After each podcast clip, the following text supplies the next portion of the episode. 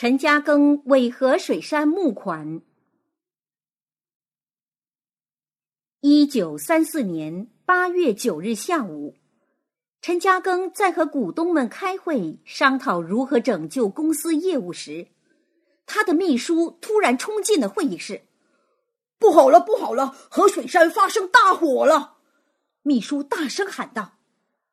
陈嘉庚听了，大吃一惊，连忙扭开身后的沥沥呼声。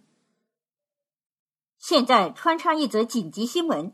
河水山一带正发生火灾，情况十分危急。已有多名消防员到场灭火，但火势仍难以控制，死伤人数至今还未能确定。在场的人面面相觑，顿时不知所措。过了半晌，陈嘉庚才说道：“河水山的房子。”都是简陋的木屋，一旦发生火患，火势将很难受到控制。住在那里的村民该怎么办？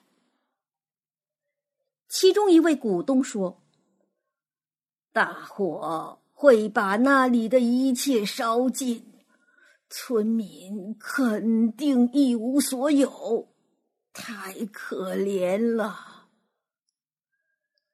陈嘉庚语气惆怅的说道：“我们是不是该为这些灾民做些什么？”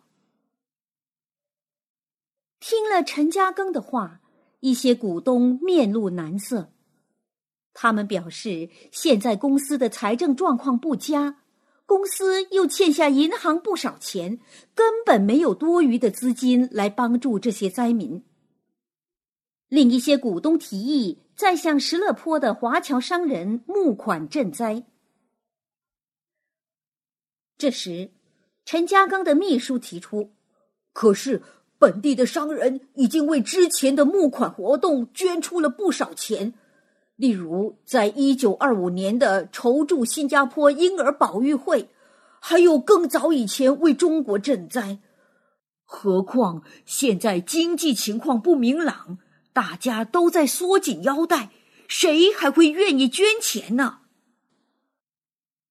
当大家在你一言我一句讨论该不该出钱赈灾时，陈嘉庚一直沉默不语。过了一会儿，陈嘉庚看见大家争论不休，便叹了一口气，语重心长的说。大家的顾虑，我不是不知道，我也正在为公司的财政状况发愁。不过，这些灾民的遭遇也值得我们同情。倘若没有我们出手相助，他们的生活将处于水深火热之中。我认为，我们应该竭尽所能去帮助灾民渡过难关。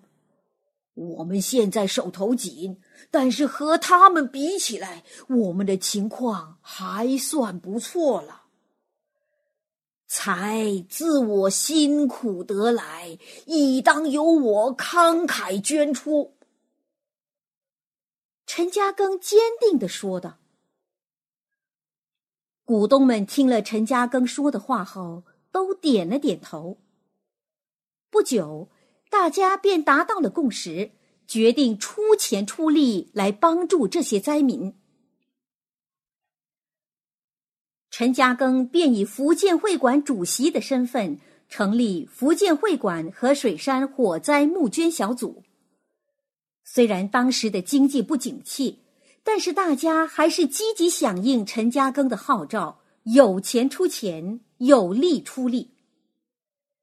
大家同舟共济，募得了五万四千元，赈济了七千名灾民。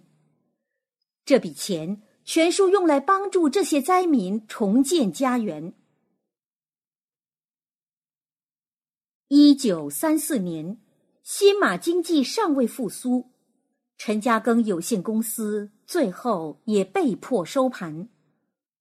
不过，陈嘉庚并没有后悔在那个时候捐那么多钱。陈嘉庚在筹款时的确碰到各种经济困境，但是他仍然坚毅不拔，披荆斩棘，最后排除万难，成功帮助了落难的同胞们。他这种不屈不挠、热心服务社会的精神，是值得我们学习的。